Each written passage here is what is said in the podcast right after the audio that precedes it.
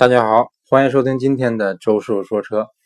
最近呢，一直有听友催周师傅聊一期有关豪华品牌 B 级车怎么选的这么个话题。嗯，确实，目前呢，在国内市场啊，能买到的豪华品牌的 B 级车车型越来越多。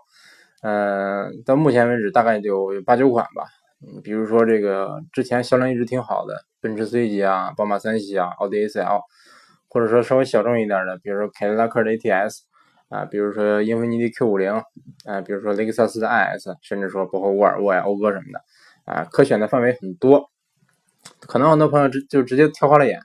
或者说针对其中的某两款或者某某三款车型，这个拿不定主意，纠结很长时间。嗯，那如果说单纯的对这么多款车进行横评的话，其实说说实话有点难哈，因为毕竟周叔也没有说全开过，嗯，可能开过其中的五辆六辆那样吧。还还有一些，你比如说像这个，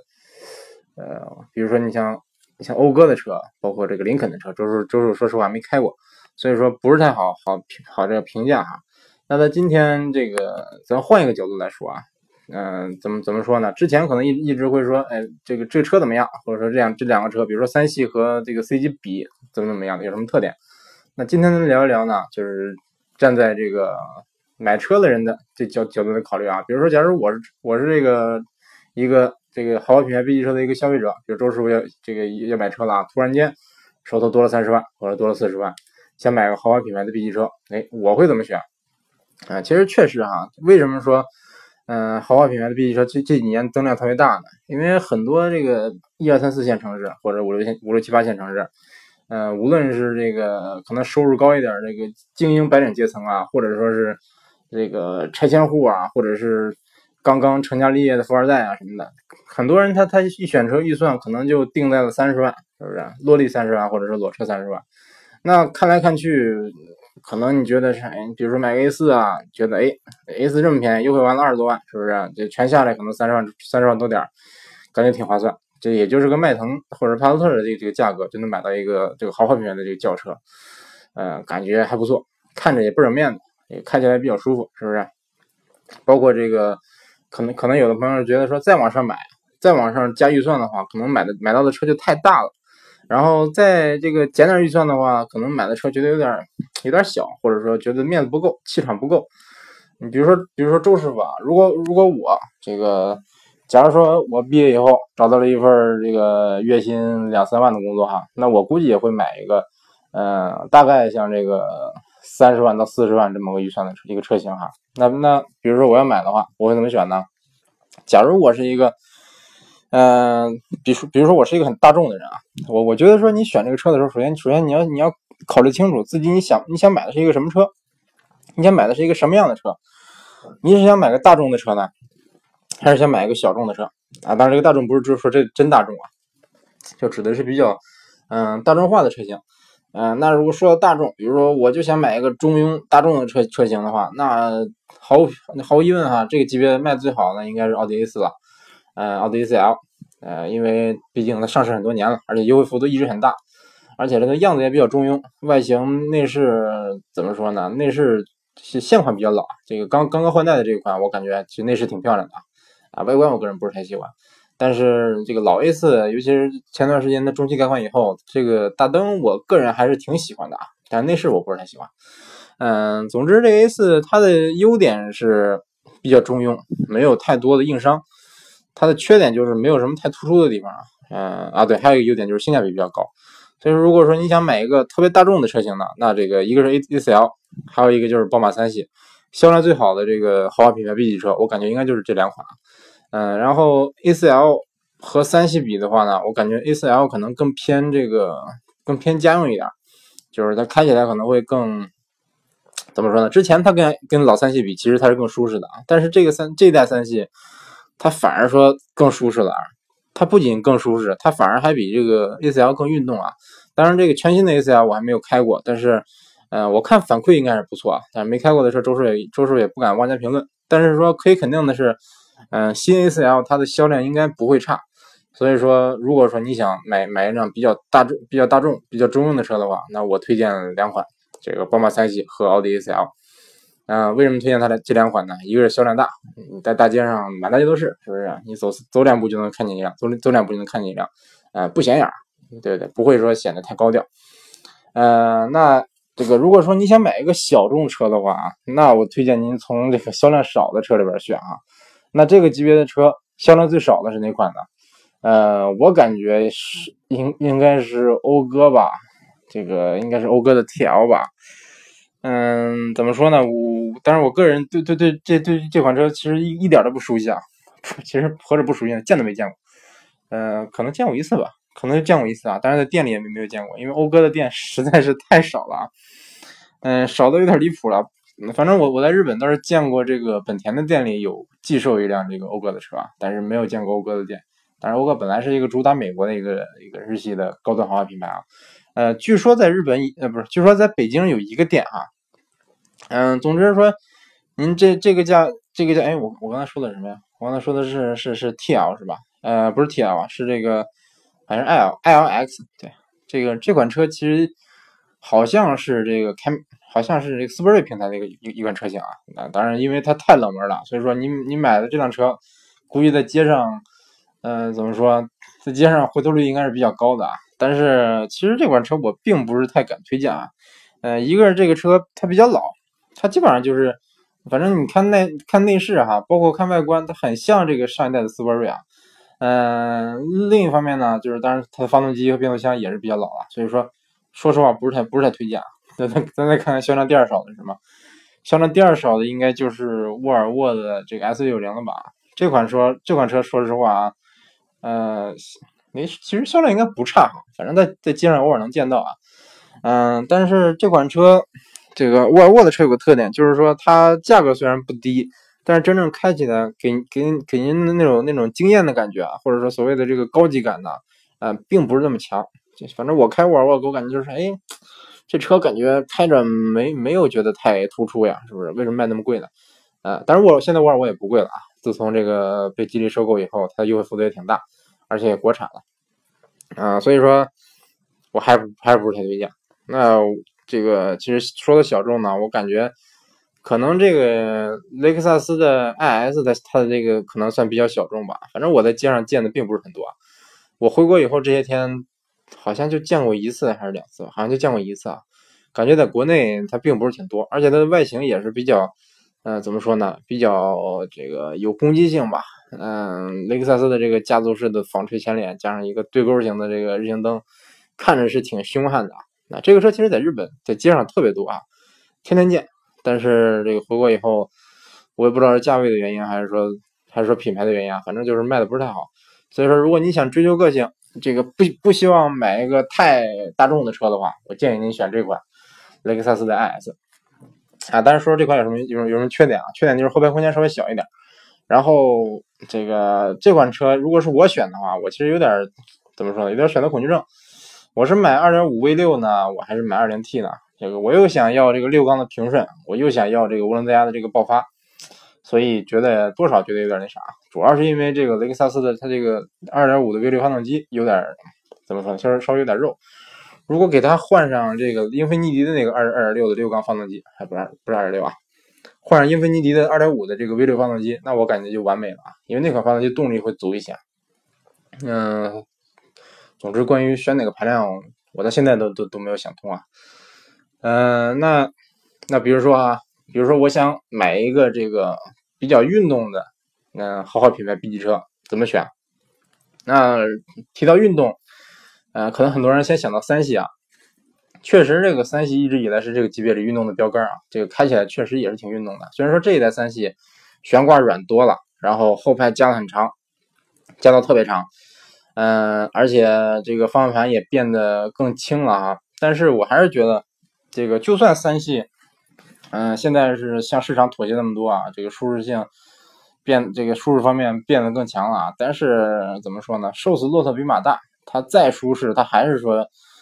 比较运动的，它运动的底子并没有怎么被削弱，所以说三系目前为止还算这个品牌，不是这个品牌，这个级别里的一个运动标杆。呃，有没有比它更强的车呢？也有，你比如说这个凯迪拉克的 ATS，它确它确实是比三系要更运动啊，它悬挂也更硬，这个方向盘更沉，开起来感觉路感更更清晰啊，开起来确实感觉这个，嗯，这个凯迪拉克的 ATS 感觉就是更纯粹的这么一台车，就是纯粹的让你感感受驾驶乐趣啊，或者说跑跑赛道啊，这么一个定位的这个这这个车型啊，嗯，所以说。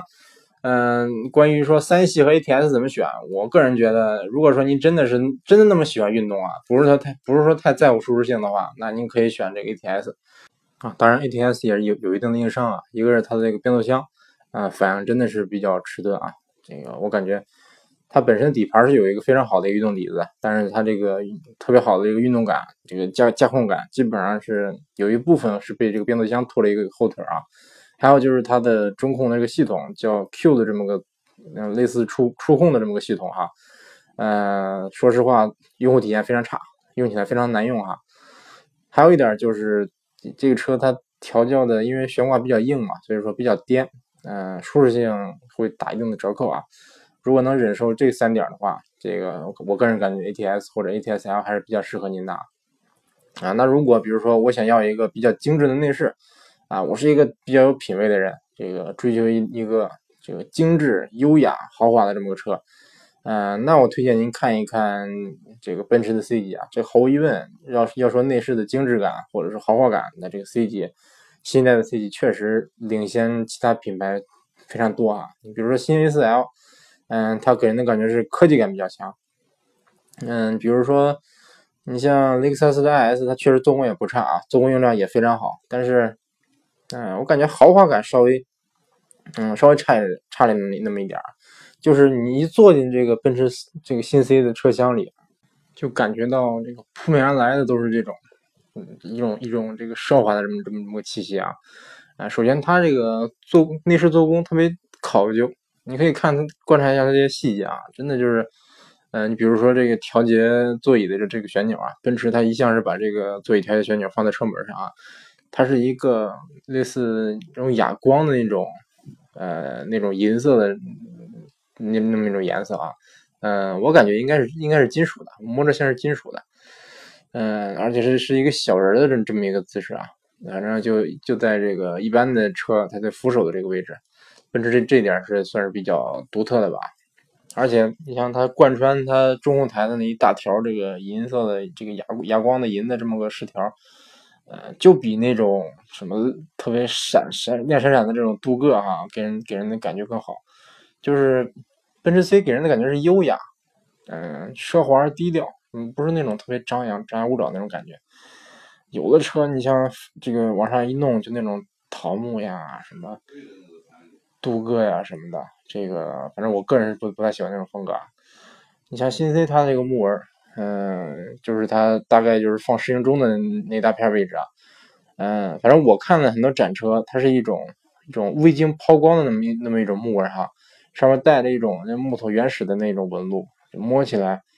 啊，当然也不会扎手啊，摸起来感觉还是这个手感还是比较细腻的，但是说它没有经过抛光，不会是很亮，嗯，总之就是就感觉特别有质感。然后它的那个还还有还有一部分内饰是这个钢筋烤漆啊，反正我反正就是感觉搭配起来给人感觉就是非常柔和，柔和优雅，嗯，总之这个你要说内饰，那奔驰 C 级就没得说了，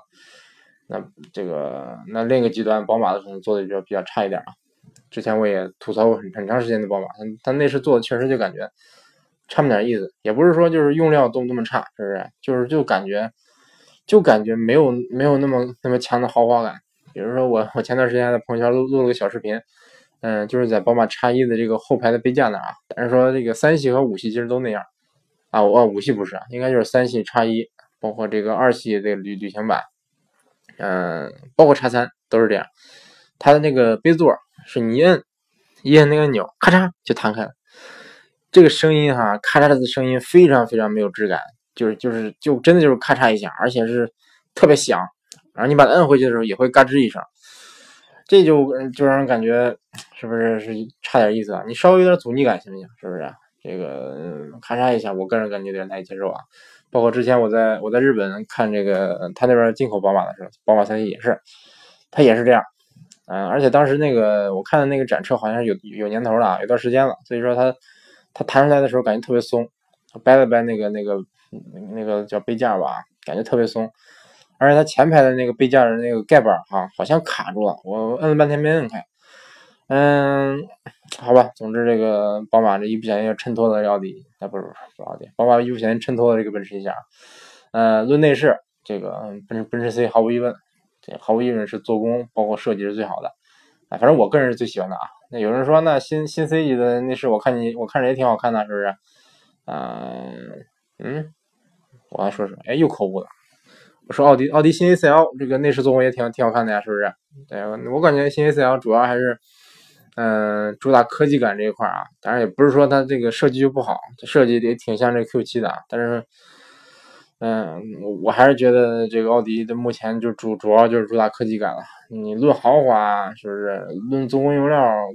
它是占不到什么便宜哈。那三系不用说了，这个确实是没有什么优势。呃，其实那个雷克萨斯的 i s 它的这个内饰做工也不错啊，但是呢，它做工真做工不错，用料真的是非常上乘的，这个基本上你手摸不到什么硬的地方，基本上全是不是皮就是糖塑，这个甚至它它它连车顶我记得都是，哎有点忘了，确实上车顶我记得都是都是一种特别特别细的那种那种材质啊，就像这个就像什么，就像一种像一种绒似的，我我我也不知道那那叫啥。总之，这个总之，i s 内饰做工也也也不错，但是它就是给不了人那种特别豪华的那种感觉，就没有那种哎呀一进进去坐哇好给力啊这种感觉没有。嗯，怎么说呢？我我也我也不知道不知道为什么的，反正就是，嗯，确实这个一些日系豪华品牌，它对这个营造豪华感这方面，确实它我也不知道它是它是得不到要领还是怎么回事啊？也不是说人也不是说它就是通过养料或者怎么回事，就是就是没有那种感觉。啊，当然说，哎，怎么说呢？奔驰毕竟说造车造了一百多年了，是不是？你也不能说说拿所有的牌子都都都跟它比豪华，嗯，所以这一轮那新 C 算是完胜了。那比如说，我想要一款动力最强的这个豪华品牌 B 级车，那谁动力最强呢？啊，我印象中最强的应该是应该是这个之前说过的这个三点七六缸的这个 Q 五零。嗯，或者是这个宝马五三五，应该这两个车动力最动力最强啊。嗯，ATS 好像有一款，ATS 好像有好像有一款叫二八 T 吧，那那款发动机动力也挺强的，但是跟跟五三五比还是啊不是不是五三五，不是五五三五，跟三三五比起来好像稍微差一点啊。啊，但是一般来说，这个买三三五的也不多。嗯，拿三二八来说吧。好像这个这个 A A T S 的二八 T 跟三三呃跟三二八 i 其实动力看我感觉差不多啊，呃这这两两个车我都我都没开过啊，高功率版我都没开过，开的都是低功率版。但是说我我听听这身边这个开过的朋友跟我反映说动力差不多，可能这个凯迪拉克给人感觉能更更强一点啊，因为它这个方它那个动变速箱顿挫更强一点，顿挫强的话给人感觉可能就感觉嘿是不是动力也更强的这这种感觉啊。嗯，那新 C 的这个动力稍微差一点，呃，当然，当然新 C 也本来也不是那种特别特别运动的那么个调教啊，但是新 C 的变速箱，我个人感觉，你调教的稍微有有那么点欠妥，就是顿挫感上稍微强了一点，基本上每次换挡你都能感觉到，啊，这也给这一点给个差评。嗯，A C L 没开过，嗯，我怀疑 A C L 的动力可能会很强，这个二这个二零 T 的一八八可能会很强啊，但是。再强的强哪去呢？是不是？它怎么也，嗯，当然这其实一八一八八它的这个潜力是挺高的啊，但是我怀疑它 A4L 应该不会给它调教的这个太猛，啊，因为毕竟以后要三点零 T，是不是？现在好像只有只有一点八 T 和二点 T 吧？嗯，我记得是啊，反正 ATS-L 这个不是，反正 A A C L 确实没没怎么关注啊，哎，今天口误特别多，哎，因为因为忙了一天，到现在这个马上十二点了。本来特别困，但是寻思寻思这个还是更期节目再睡觉吧。嗯，明反正明天早起，嗯，明天早起八点四十的飞机，我六点走应该就赶得上。哎，那说到哪儿了啊？刚才说到动力，啊，动力动力最强，我推荐两款车，一个是这个三二八 i，或或者有有有能力的话，三三五 i，这个动力毫无毫无疑问是最强的啊，或者是这个 Q 五零的三点七 V 八这个版本。嗯，基本上。基本上也就这些选择了吧，我个人感觉啊。但是虽然说刚才说了说了这么多，这个比如说，比如说这个这些车哪方面比较比较强一点，呃，比比如说我想要内饰豪华选选哪个，我想要加速快选哪个。但是说，如果说您真的喜欢那款车，你就别管这个加速，别管操控什么了，喜欢那款车你买哪个啊？还是说建议您去店里试驾，试驾完了以后，看看自己自己喜欢哪种车那个驾驶感受，因为这些车其实开起来的这个感觉哈，差异真的是挺大的。嗯，相信相信很多朋友可能真的开到那款适合自己的车的时候，就会那有一那种眼前一亮，歘一道闪电打过那种感觉，就是这就是我想要那台车，这真的是有的，一点不夸张。所以说建议大家，嗯，还是建议大家试驾，这个一定会有一些你意想不到的感受。嗯，最近周叔在国内，嗯，怎么说呢？嗯，这个除了试驾以外哈，还做了一小批这个咱周叔说车的周边，嗯，以后应该会以抽奖的形式送给大家。嗯，总之希望大家继续关注咱周叔说车接下来的节目，以后可能会有这个抽奖啊或者怎样的活动。嗯，目前我正在考虑是以怎样的形式抽奖呢？这个，因为周叔是一个比较公平的人啊，然后应应该，呃，尽力想一个比较这个公平的法子，嗯，希望大家能公平的参与抽奖啊。总之，希望大家热情的这个参与互动啊，这个您参与互动参与的越多，那肯定中奖的几率越大。那行，感谢大家收听这一期的周叔说车，咱下期节目再见。